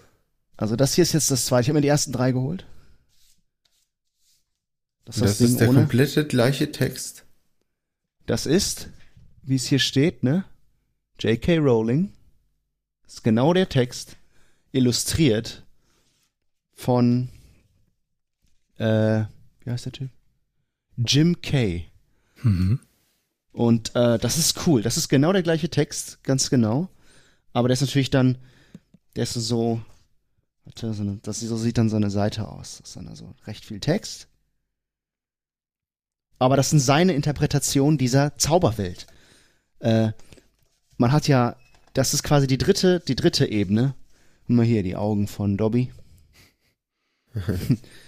ähm, es gibt natürlich viele Seiten, die auch so aussehen. Also nur Text. Ist das Text. auf Englisch oder auf Deutsch? Das auf Englisch. Mhm. Also immer mal wieder so in, in, mal, in der Mitte vom Text einfach kleine Illustrationen, aber auch dann so ganze Doppelseiten, manchmal nur Bild. Ja, es gibt gibt's auch. Ja, Kannst du mir auch. trotzdem leihen? Würde ich gerne mal lesen. Sehr, also sehr, sehr schön illustriert, sehr schön. Ähm, auch das Englisch ist, ist ein Kinderbuch, ne? Also das Englisch ist jetzt nicht sonderlich anspruchsvoll. Äh, aber diese, weil Harry Potter habe ich kennengelernt, als ich in der Grundschule war. Unsere, unsere Mutter hat uns das vorgelesen. Ich fand diese Welt ja fasziniert. Sie hat das vorgelesen, ich habe mir das vorgestellt und es war einfach endgeil, voll spannend, voll neu. Und dadurch, dass ich mir das selbst alles ersonnen habe, für meinen Bruder muss das sicherlich anders ausgesehen haben, weil der, der, der parallel dann auch zugehört, genau wie meine Mutter und mein Vater hat auch oft zugehört, ist dabei eingepennt. Äh, ja, stimmt. Und dann kamen ja die Filme und die geben dir dann vor, wie diese Welt aussieht, ne? Und dann, ja. und dann war man darauf gepolt. Und dann immer, wenn man die Bücher gelesen hat, war man beeinflusst durch die Filmbilder. Ja. Und das gibt einem jetzt nochmal neuen Input, der deiner Original, äh, deiner kindlichen Vorstellung irgendwie äh, äh, gerechter wird, weil das ist ja, das ist ja gezeichnet, das sind ja keine echten Menschen. Das ist alles so ein bisschen verruchter und, und, und so, ja, so kindlicher. In den Filmen sind es halt, ja, kannst es ja auch nicht so, das ist cool dargestellt in dem Film. Und in, in den Filmen, die sind ja gut gemacht, ne? Keine Frage. Keine, ja, auf jeden Fall. Wenn du das mit so, mit so Zeichentrickfiguren hast, wie in so einem Kinderbilderbuch, dann, äh, ich finde, das passt besser zu Harry Potter irgendwie. Hm, ich weiß, was du meinst. Es gibt schon die jeden ersten Fall. vier, aber ich habe jetzt nicht alle, ich muss sie ja im Koffer mitnehmen, die wiegen, also schon die, schon die drei Bücher, die wiegen bestimmt sechs Kilo, mindestens. Mhm. Ja, und ähm, Harry Potter ist zum Beispiel äh, ein gute, gutes Beispiel für genau sowas, was halt, wie du schon gesagt hast, so neu war. Ne? Das war sowas, das war so noch nicht da gewesen, so gefühlt. Zumindest für uns jetzt. Äh, Ich habe Ja. halt als Kind auch viel gelesen. Ich habe viele Bücher gelesen, äh, auch gerne gelesen, auch unterschiedlichste Sachen, aber halt natürlich alles meistens so für mein Alter. Ich habe auch manchmal ein Buch einfach mir aus dem Regal von meiner Mutter genommen, was überhaupt nicht für mein Alter war. Ich kann mich erinnern, ich habe mal, ich habe mal irgend so einen krassen Kriminal, so ein, äh, kennt ihr diese Bücher, wo so Ärzte irgendwie Sowas Leute umbringen oder sowas? Ja, sowas lese ich. Es gibt so Tess Gerritsen, kennt ihr die? Ja, ja. Tess Gerritsen ist eine meiner Lieblings Lieblingsautorinnen. Ja, witzig. Ich habe Und ähm, äh, Adler Olsen, Stieg Larsen, das geht alles so ein bisschen in die Richtung, halt so Ja. Kriminal. äh, Skandinavien, Romane. Skandinavien-Romane, ne? Die sind die geilsten, aber Tess Gerritsen ist, ähm, sie sieht, glaube ich, asiatisch aus, aber sie ist Amerikanerin. ist ja auch un unwichtig, sie ist Amerikanerin. Ähm, meine ich. kann sein, ich habe Und, keine äh, Ahnung. Die schreibt auf jeden Fall auch richtig geil, ja. Ja, ich habe äh, ich hab da halt dann, ich glaube, das war nicht Tess Gerritsen in dem Fall, aber so in diesem Stil. Also so ein Buch habe ich auch mal als Ja. Kind dann vielleicht aus dem Regal von meiner Mutter genommen. Ich weiß, dass sie jetzt Tess Gerritsen viel liest, deswegen ist mir das gerade so eingefallen. Aber ich wollte eigentlich sagen, ja. ich habe halt insgesamt eigentlich eher Bücher natürlich gelesen, die schon auch für mein Alter waren. Und Harry Potter war aber dann so plötzlich so ein, ähm, so ein Buch, was so alles, was ich kannte, irgendwie ähm, in den Schatten gestellt hat. Also es war plötzlich Mhm. so, das hat sich so für mich gemacht angefühlt. Ich weiß noch, wie ich das erste Buch gelesen habe. Da war ich damals mit meinem Vater auf einer Kajaktour durch Frankreich. Geil. Und da hat mir meine Tante damals das erste Buch, äh, glaube ich, geschenkt. Und ich habe das im Zelt abends bei Taschenlampenlicht gelesen. Und das war einfach so, das hat sich mit mir verbunden. Das war so, ich, ich habe so gemerkt, das ist das Buch, was für mich gemacht ist. Ja, Äh, ja. Das erste Mal, so dieses Das Gefühl. hatten wir alle, glaube ich, so. Alle, ne? Genau. Die, also alle Generationen, die, die genau das richtige Alter oder den richtigen Geisteszustand für diese Bücher hatten. Ja, ganz genau. Wir haben das, wir haben das sogar so gespielt. magisch. Wie ja, wir haben das sogar gespielt, ja. Wir haben Harry Potter gespielt. so nachgemacht, so wie so Ja, Ich war Harry, Ja. er war Ron. Klar, Und dann sonst? waren wir, dann waren wir in Hogwarts unterwegs. Geil, ey. Wir hatten Umhänge. Unsere Mutter hat uns Umhänge gemacht. Wir hatten Lankens. Lankens hatten, der war so klein, der konnte Harry Potter nicht aussprechen. Retter Potter. Retter Potter, Alter. Geil. Ja. Ja, da hat Mama das vorgelesen. Das war echt cool. Ja, und da hatte ich genau, wie du das vorhin beschrieben hast. ne, Man hatte diese Welt einfach in seinem Kopf. Mhm. Die hat man sich selber zusammengebaut und gibt nichts Vergleichbares. Nee, ich finde das auch. Das ist, da hat sie wirklich eine, was ganz Ringe dann. Eigenes geschaffen. Was in sich Kohärentes, auch Abgeschlossenes, diese, Ja, wobei die jetzt Welt. auch schon wieder da drauf aufbaut und dann kommen noch mehr Filme, die sie auch geschrieben hat und noch ein Theaterstück und das und es geht quasi irgendwie immer weiter. Es wird jetzt so ein bisschen ausgeschlachtet. Ja, das ist schade. Ich glaube, äh, Herr der Ringe ist ja viel älter, ne? Also die, die ganzen Herr der Ringe Sachen sind ja irgendwie schon, ich weiß gar nicht, Ja. aus, von, von wann sind die? Das wollte ich auch gerade noch sagen. Aber also, Herr der Ringe war so ähnlich, nur da hatte man nur den, diesen Input über die Filme eigentlich. Also in unserem Alter. Also ich zumindest, Mhm. ja. ja. Ja, erwachsene Leute kannten diese, genau. Ich habe die Bücher übrigens, die alten. Ja, also ich habe von meinem Vater auch mal den, den Hobbit, glaube ich, geschenkt bekommen, nachdem ich Harry Potter, glaube ich, gelesen hatte. Und den habe ich nie, das, da habe ich, da konnte ich nicht so richtig, das wollte ich dann irgendwie nicht, ich weiß nicht. Da konnte man nicht so reinfinden, ne? Nee, also ich zumindest nicht. Ich glaube, andere schon. Ich hatte Freunde, die haben das voll, voll gefeiert, aber Ich finde das auch cool, aber man muss natürlich eine Sache bedenken. Der Tolkien, der Typ war Linguist, ne? Äh, und er hat das mit einfließen lassen. Er hat ja zum Beispiel Elbisch, hat er sich komplett ausgedacht. Er hat diese mhm. Sprache von Grund auf, hat er sich einfach ausgedacht, eine Grammatik ersonnen, äh, Vokabeln sich ausgedacht. Und das hat alles, das war, das hat auch alles Sinn gemacht. Das ist nicht irgendein Gebrabbel, was, das ist halt eine Sprache, die man tatsächlich lernen und sprechen kann. Ja. Auch, ne, die, auch die Schrift, die hat er sich ausgedacht. Und das mhm. macht Sinn. Das kann, du kannst in Elbisch Sachen schreiben und, und, und, sich, und dich unterhalten und so. Das ist schon cool. Das ist halt eine ganz Aber, andere Herangehensweise. Genau. Ja. Ähm, die Geschichte, die er dort erzählt, ähm, ich habe mal eine Doku darüber gesehen. Der Typ ist auch, ich glaube, der ist Brite auch. Oder war? War. Weiß gar nicht, ob der. Ist der, ist der gestorben? Ja. Stimmt. Ja, das ja und der, der, der, war, der war Brite und der hat halt auch, so Inspiration war eigentlich so die, zumindest für das Auenland so, das England äh, um ihn herum, wie das da aussah. Also so eine, so eine so eine, was ist eine Aue? Das ist doch auch nur so eine Wiese, die mit Bäumen umgeben ist oder so, ne? So eine. Auen sind eigentlich, glaube ich, so Fluss, so, also so Flusssysteme, ne? Ja, so wo das quasi überschwemmt, wenn der Fluss über die Ufer tritt. Das sind, glaube ich, Auen. Ah, ja.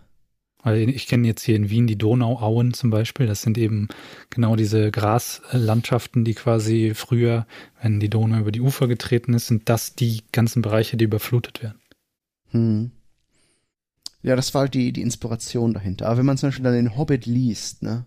Äh, den Hobbit, Herr der Ringe, so die, die ersten Seiten, der beschreibt da unglaublich lange äh, die Hobbits und wie, also bevor da die Geschichte erstmal ins Rollen kommt, musst du dir erstmal fast anderthalb Kapitel komplett ja. Hobbits reinziehen. Aber da, da heißt es ja so viel Liebe zum Detail, wie er da reingepackt hat. Das ist eigentlich schon cool. Ja, aber es ist schade, weil wenn man, Harry, wenn man Herr der Ringe liest, ja, dann Legolas sieht halt aus wie Orlando Bloom dann, ne? Leider. naja. Ist halt vorgegeben schon. Das kriegst du auch nicht mehr raus. Das ist das Doofe. Genau. Also mir fällt das schwer, mir das dann anders vorzustellen, weil die Filme, die geben dir das so vorgefertigt, vorgekaut schon vor.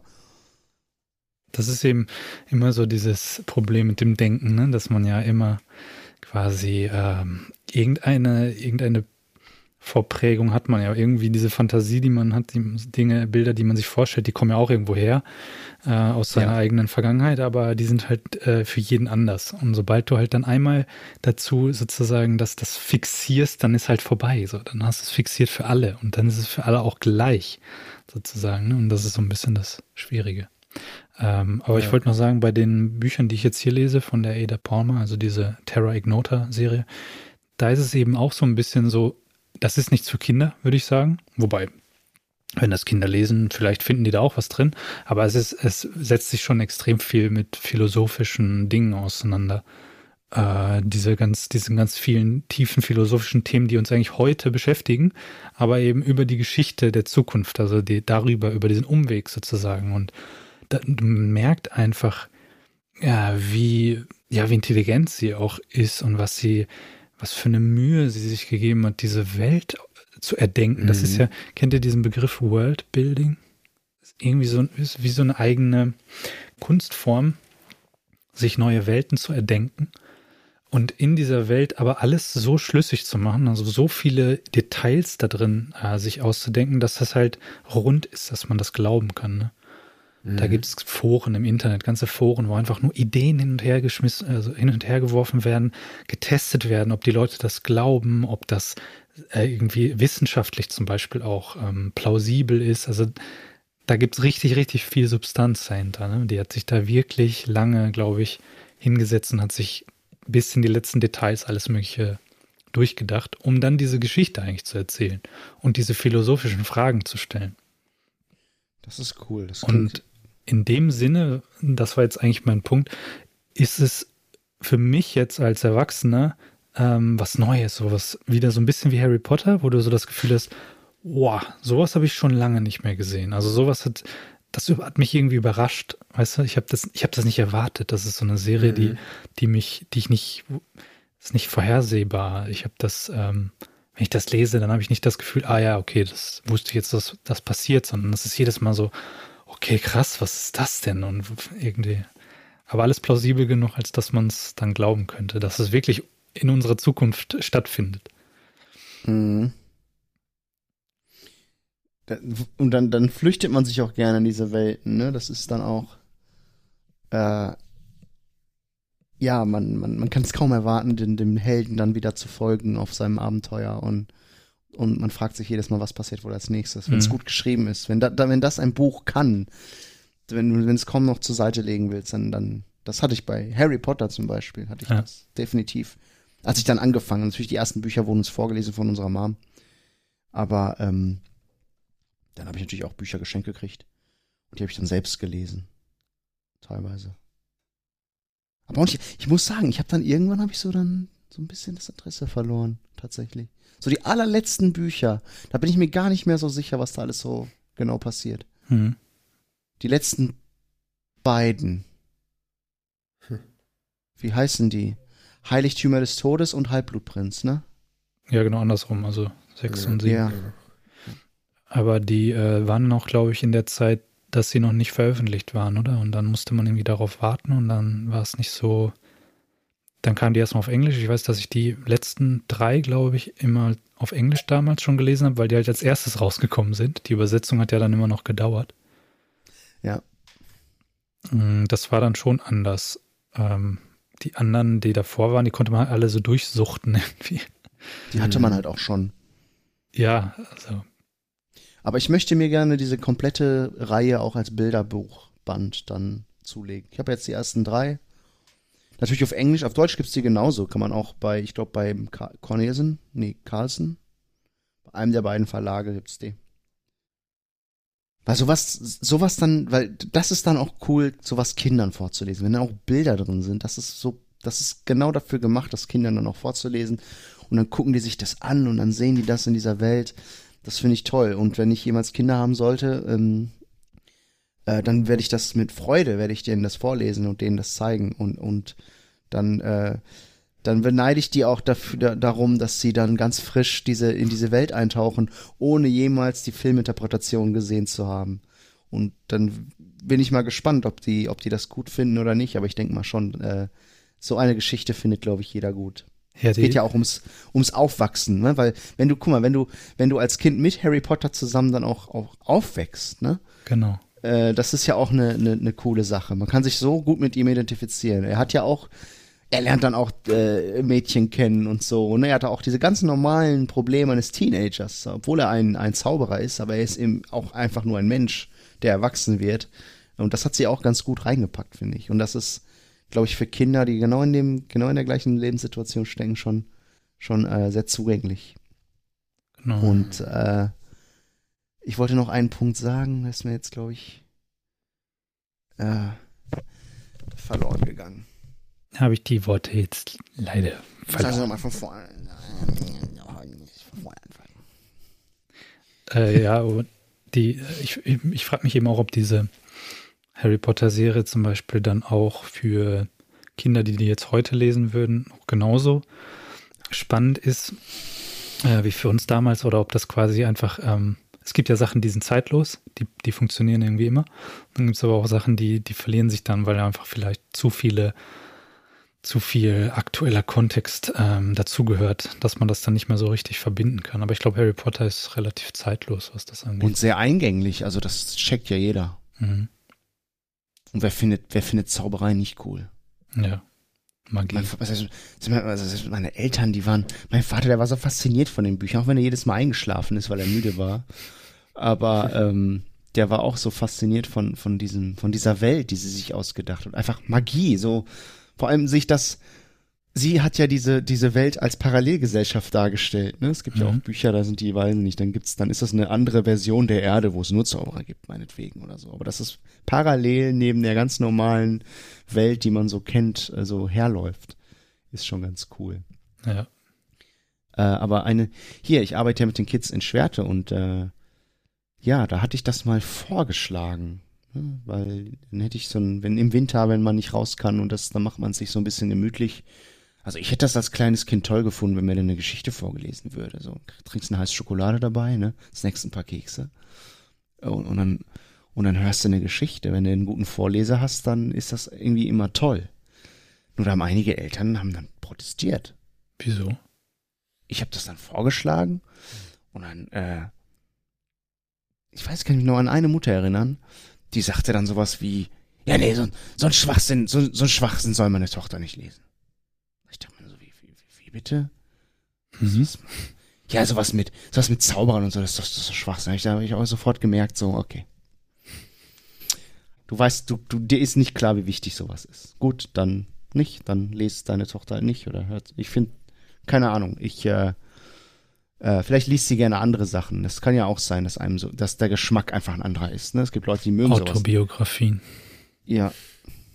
Das ist total spannend. Honeck, Nee, äh, Honeckers Autobiografie. Super spannend. Wow. Wer kennt sie nicht? Gar nichts gegen Autobiografien. Ich, ich äh, lese mittlerweile auch gerne solche, solche Sachen, die ich früher nie gelesen hätte. Aber für Kinder, ey, das ist doch voll wichtig, dass man sich so verlieren kann in so, in so Fantasiewelten. Und, Und dass man vor allem auch mal seine Fantasie benutzt ja, genau. und nicht immer nur ein Videospiel zockt, weil da brauchst du deine Fantasie für nicht. Mhm. Wir sind schon so richtig Ja. alt. Wir sind alt, wenn wir Kids. sowas sagen. Ja. Scheiß Videospielen. Ja, alles versaut heute, ey. Let's Play gucken auf YouTube. Ja. Meine Mutter hätte mir früher links und rechts eine gegeben. und Gesagt, was soll das hier mit dem Let's Play? Geh raus. Nimm dir einen Stock und einen Stein. So haben wir früher Wir gespielt. waren doch genauso. Wir waren genauso. Wir, wir sind doch auch, wir sind doch auch zu Moritz gegangen bei jeder, in jeder freien Minute, weil er immer die neueste Konsole hatte. Ja, Wisst ihr das noch?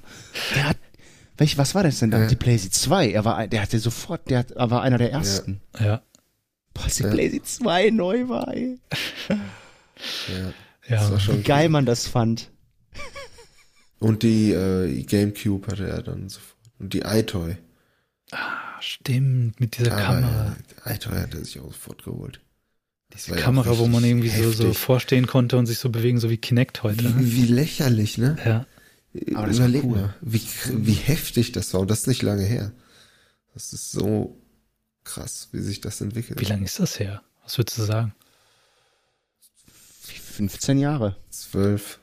Na, fünf, 15 mit Sicherheit schon. Wahrscheinlich schon ein Ja. bisschen mehr sogar als das. Aber so. Aber überleg mal, was sich, was sich in der Zeit getan hat. Heute, also wenn man sich heute iToy anguckt und sich denkt, so, ist das billig. Ja. Heute gibt's so VR und so ein Kack. Im Grunde kannst du, kannst du Ja. dich in so einen Anzug stellen und was zocken. Also noch nicht ganz. Das, hier in diesem Buch gibt's das. Das lese ich gerade für die, für die Uni. The Holy Machine. Mhm. Aha. Wir werden auch äh, im Laufe des Seminars mit ihm twittern und dann Chris können wir ihm. Fragen zu, zu seinem Buch stellen. Ah, cool. Mhm. Das ist auch, äh, das spielt auch in der fernen Zukunft.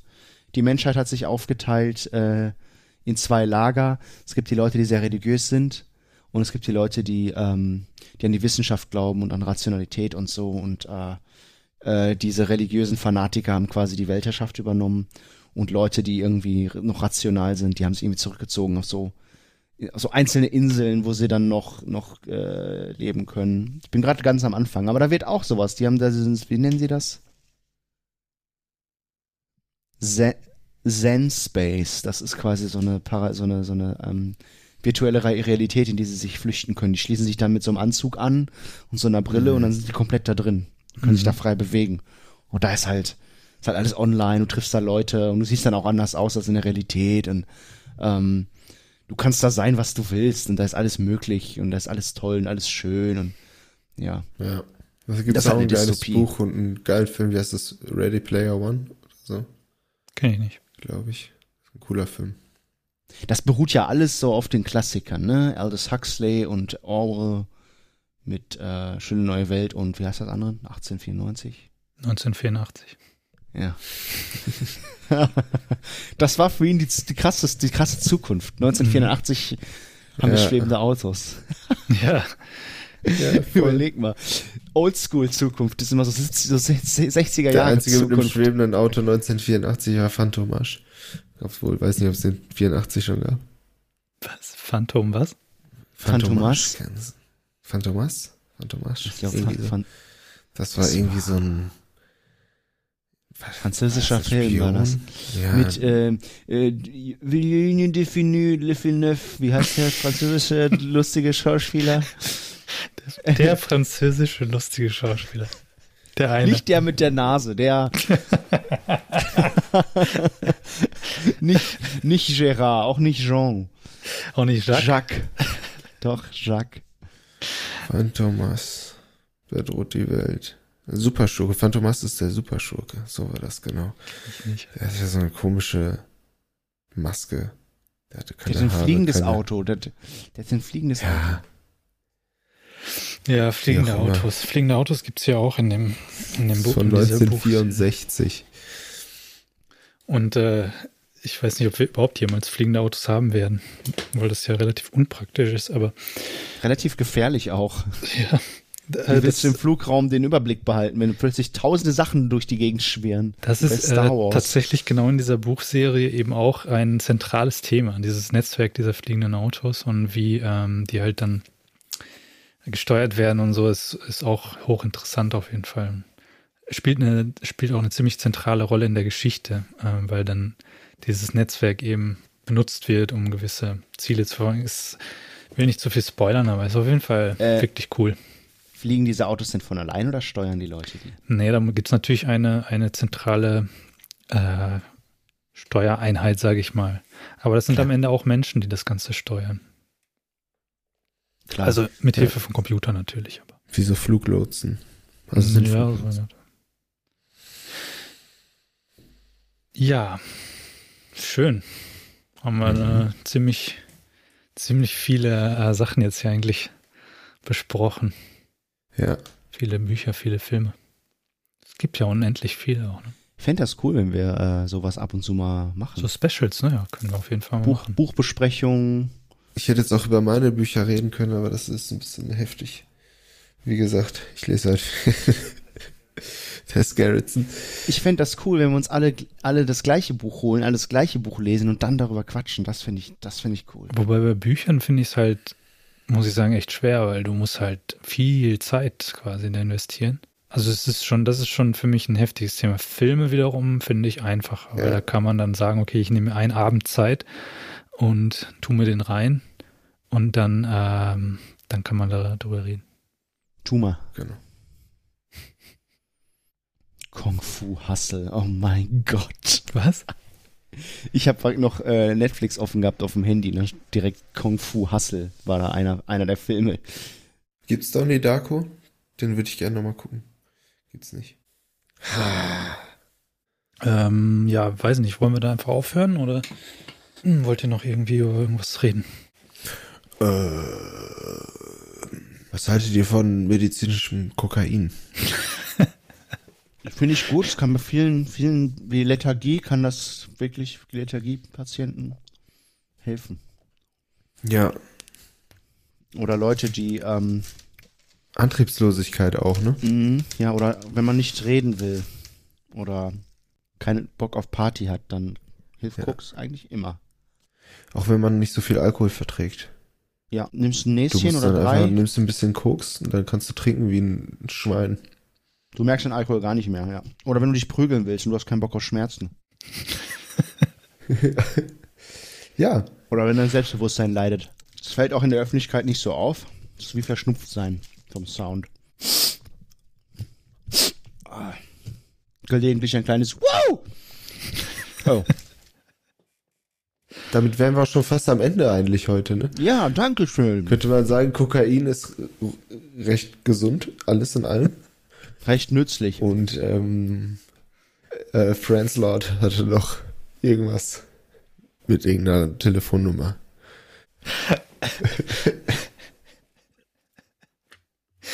Ah, danke, Jungs, wenn ich euch nicht hätte. Ja, sag.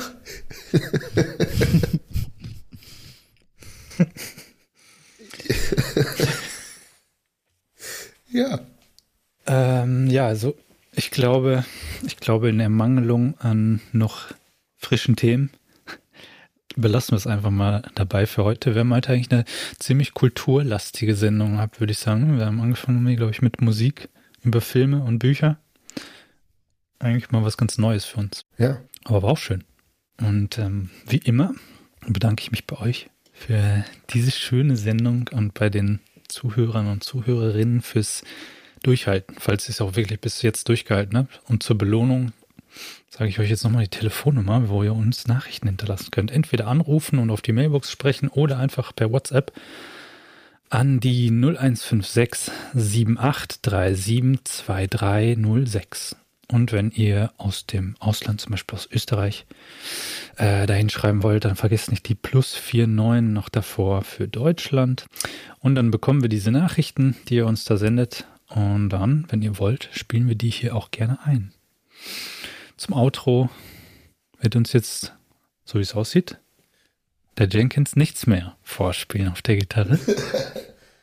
Oh, und ich habe hier noch eine kleine Eilmeldung. Äh, der Gewinner unseres ähm, Gewinnspiels äh, steht fest. Oh. Äh, herzlichen Glückwunsch an Franz Josef Haferbeck aus dem Landkreis Rhein-Lippe-Altstadt. Äh, er gewinnt heute ein Weinglas von Leonardo. Wird dir natürlich zugesandt. Wir haben deine Informationen. Danke. Ja, hätten wir das auch geklärt. Dann würde ich sagen, bis zum nächsten Mal. Ciao und auf Wiedersehen. Wiedersehen. Ja. Viel Glück und viel Segen auf all euren Wegen. Tschüss. Es hat sich ausgeschmötet.